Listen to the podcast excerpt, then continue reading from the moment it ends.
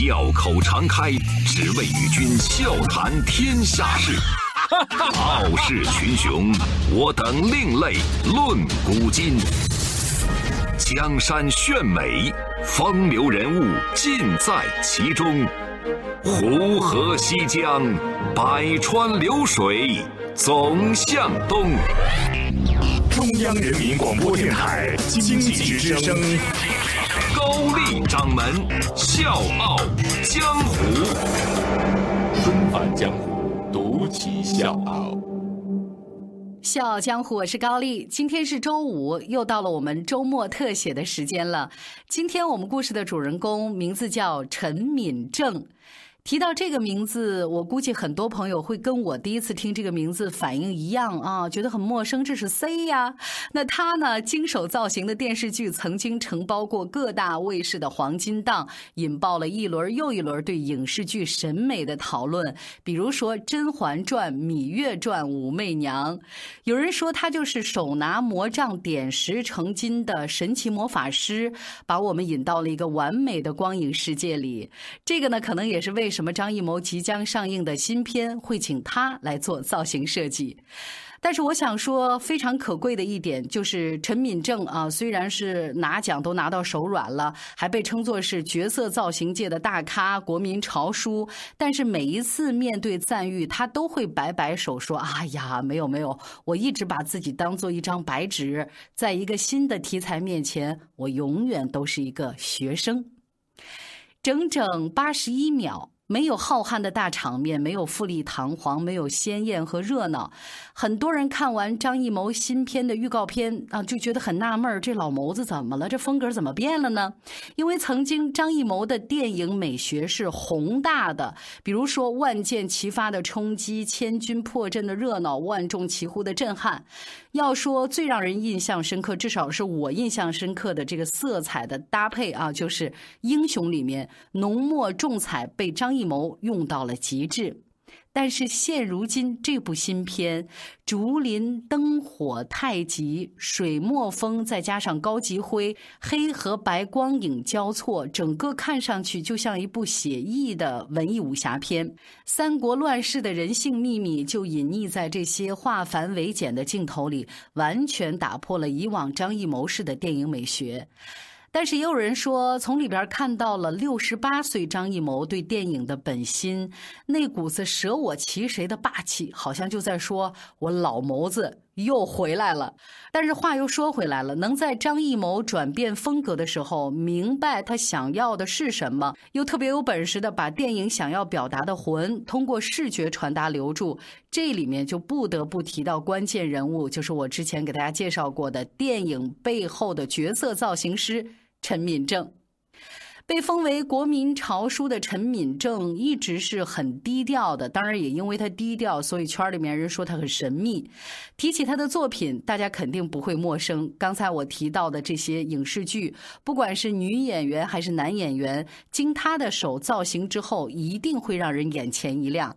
从《芈月传》到《甄嬛传》，有一段时间大家都被孙俪的一颦一笑、一嗲一怒刷屏。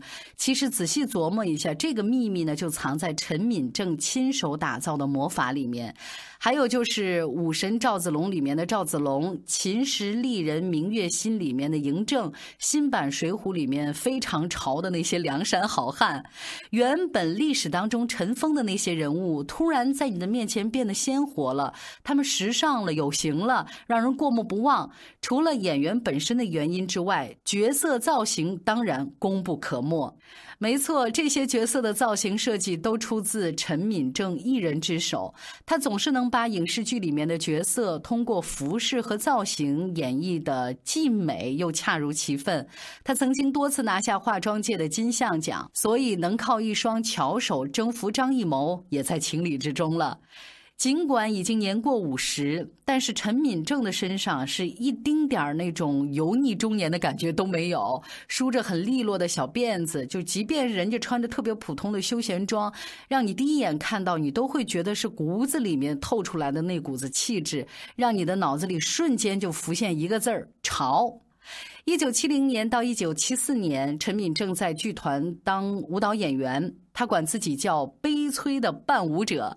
一九七四年呢，因为一场大病，他没办法告别了舞台。可能也是天生和艺术有缘吧。一九七六年复出以后，他特别偶然的学起了化妆。怎么回事呢？这事儿是这样的。当时呢，陈敏正做演员的时候，他经常给自己化妆，别人一看就觉得挺奇怪呀。哎呀呀呀呀，一个山东大汉啊，化妆还有模有样，然后都跑过来请他帮忙给自己化妆。那化妆老师就发现，哎呦，这小伙子不错，是一人才，就把他强制挖墙角到了化妆组。那个年代的人心态很淳朴，所以他们的身上有那么一股子不服输的刻苦劲儿。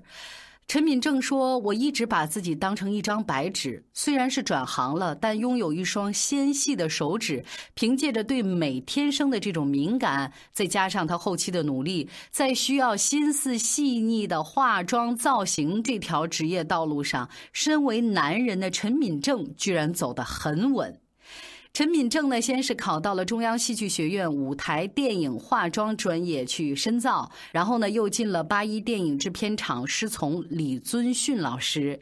一九八二年，他开始跟拍《水浒》系列，正式跨入影视服装造型这个行当。那个年代，电影选演员是非常有意思的，跟现在完全不一样啊！看谁有名气就去找谁，什么流量小鲜肉，完全不这么回事儿。那个时候呢，是先由化妆师根据历史和传说的记载，把所有拍摄的人物画一个草图，把这草图呢交给导演，导演拍板之后，根据草图去找合适的演员，谁像就用谁。所以可想而知，化妆师的重要性。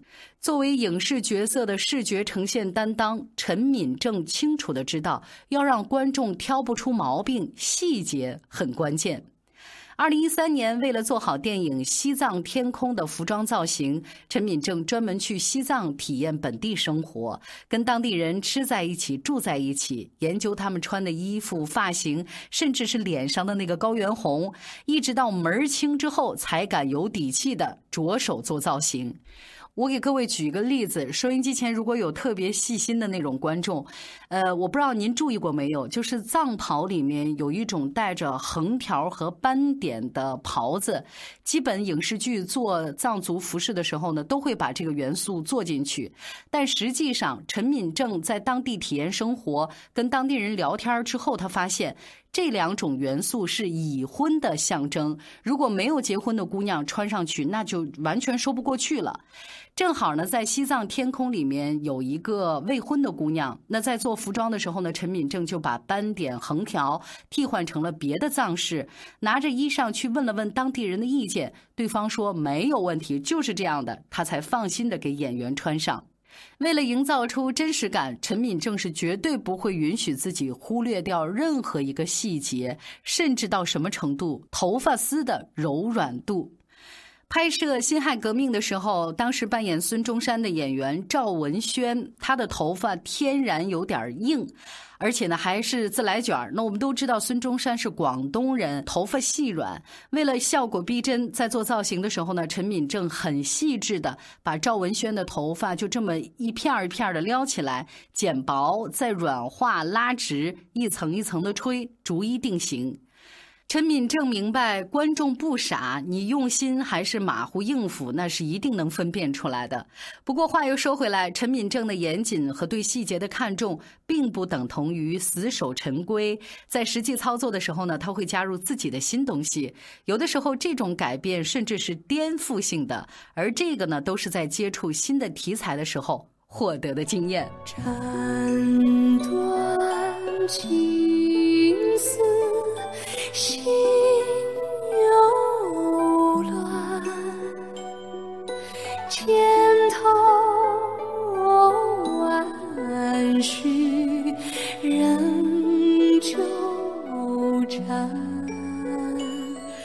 说他的代表作，一定绕不过热播的《甄嬛传》啊！这个《甄嬛传》现在大有当年《西游记》还有《还珠格格》的趋势，一到寒暑假就会开始在各大卫视循环的播出。第一次为角色做造型设计的时候呢，陈敏正参考了很多清宫照片，还有绘画。但是呢，因为过于追求原型，所以当他把这个设计稿拿出来问剧组人员的时候呢，答案一致认为说不好看，太枯燥了。他当时就突然觉得，影视剧的化妆和造型，除了借鉴历史原型，大众审美观也是要考虑的。然后第二次呢，他就大胆的做了一些尝试。谁规定小主们的发型头饰不能改呀？历史原型太单一了，改。比如说，宫女锦溪按照历史只能是顶一个发包，但是从现代人的审美来看，实在是太单调了。然后呢，她就在旁边又加了一个垂到耳朵边儿的这种发包，再点缀一些饰品，这个人物马上就生动起来了。头饰数量少会显得死板，怎么办呢？改，金银点翠塑料花能用的都用起来，尤其是中国传统的点翠这种饰品呢，因为它的花纹很繁复啊，再加上还要点缀上翠鸟的羽毛，所以很多剧组因为费时费钱很少用。但是陈敏正是出了名的完美主义者，所以才有了《甄嬛传》里面小主们头上的亮丽风景，尤其以华妃。蓝色点翠妆最华贵，华妃之所以任性，从她头上满满当当的点翠就可以看出来。因为对宫里面的女人来说，这就是地位的象征。传统清代戏齐头版看上去都差不多，太刻板了，怎么办？改。于是乎就有了荧幕上多变的齐头版。但是也有人质疑说，人家以前的清宫剧里面也没这么多花样啊。陈敏正的解释很简单：如果换作是你，每天头上顶着一个大头套转来转去，多累呀！皇上又不是每天都能碰着你，所以我们就给小主们做了好多小的齐头板。其实陈敏正为这件事情专门去查阅了慈禧太后留下来的一些老照片，就发现她的齐头版呢也是有很多的花样，大小不一。所以你看，每一步设计都不是凭空想象，在革新的基础上，永远都尊重历史，人品大于作品，这个就是陈敏正创作坚持的底线。另外呢，陈敏正也觉得，随着人物的成长，妆容和配饰应该发生微妙的变化。这个呢，也让观众有非常强的一种代入感，不会视觉疲劳。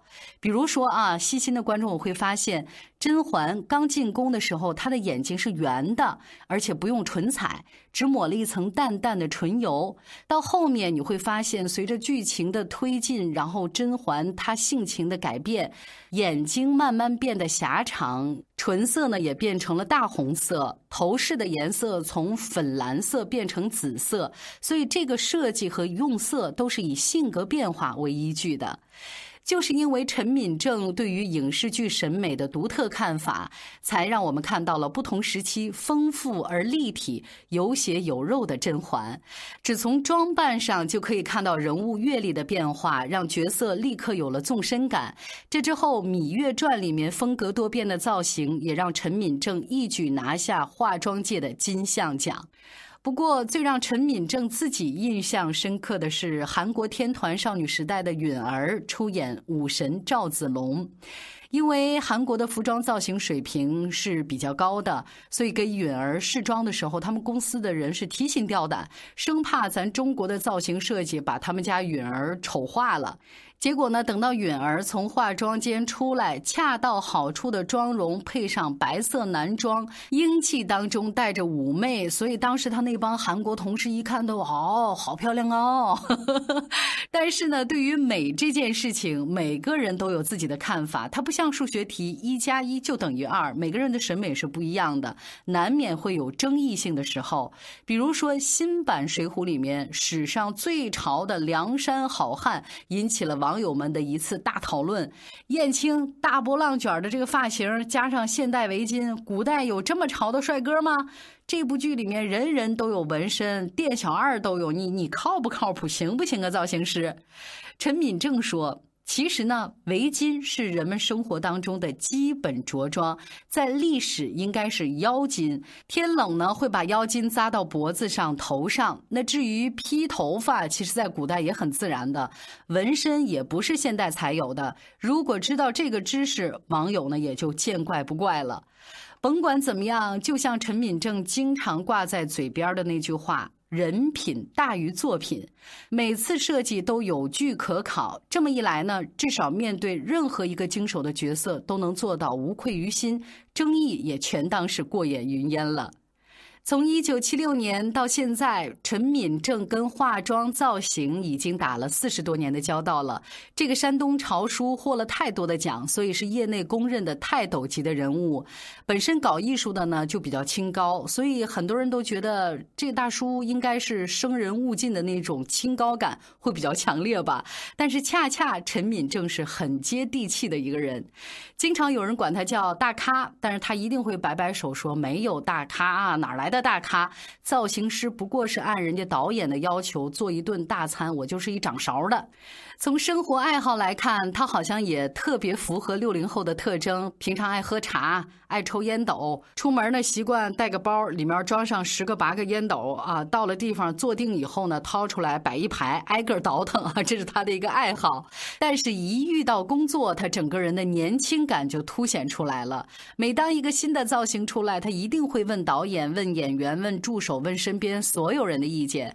他说：“面对新的题材的时候，我永远。”都是一个学生，性格上温润如玉。他设计的古装作品曾经被无数的网店抄袭，连网友都看不过去了，替人家抱不平。他是一脸笑意说：“哎呀，没事儿，借鉴就借鉴吧，挺好的，就当是一种文化传承了。”对陈敏正来说，造型设计好像没咱今天节目表达的这么玄乎啊。美，在他看来是一件非常平常的事情。比如，他会指着手边不起眼的盆栽跟你说：“上紫下绿，我觉得挺好看。如果变成衣服的颜色，我估计也不会难看。哪怕是一盒抽纸，都能成为他的灵感之源。不要小瞧这纸的包装。”渐变的绿色做成衣服也好看。其实陈敏正的经历让我还是很感慨的。我们每个人这一生都会和某一种职业相伴，比如说我们主持人，在追逐荣耀的过程当中，最难得的就是像陈敏正一样，无论你到了一个多高的位置，你都能永远坚守本心，要有把所有成绩随时归零的勇气。小强，我是高丽，祝你周末愉快，下周见。繁星如许，明月如初，前尘往事从何起数？心有情丝万千束，却生得一缕孤独。春。花开谢，秋草又枯，盛衰荣辱，如何细数？逆水暖，为水换不回一人如故。尝尽悲欢离合人间苦，却怎么咫尺天涯陌路？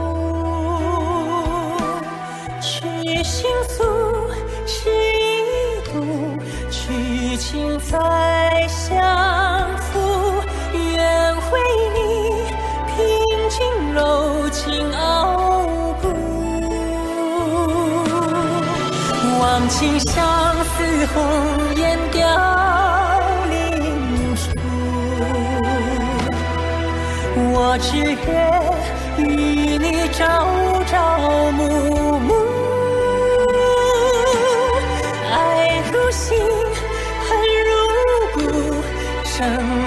死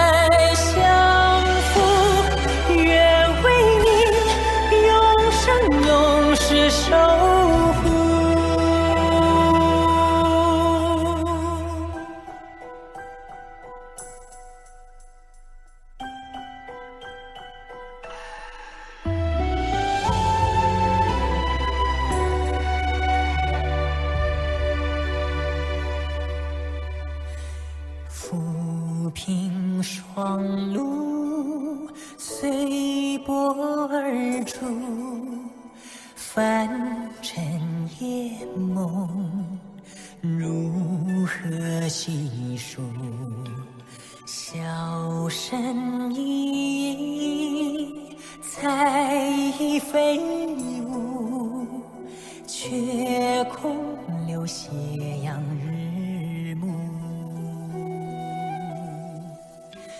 青山走远，古道荒芜，巍巍宫阙。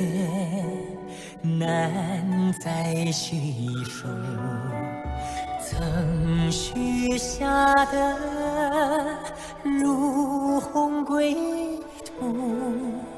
千年一声尘。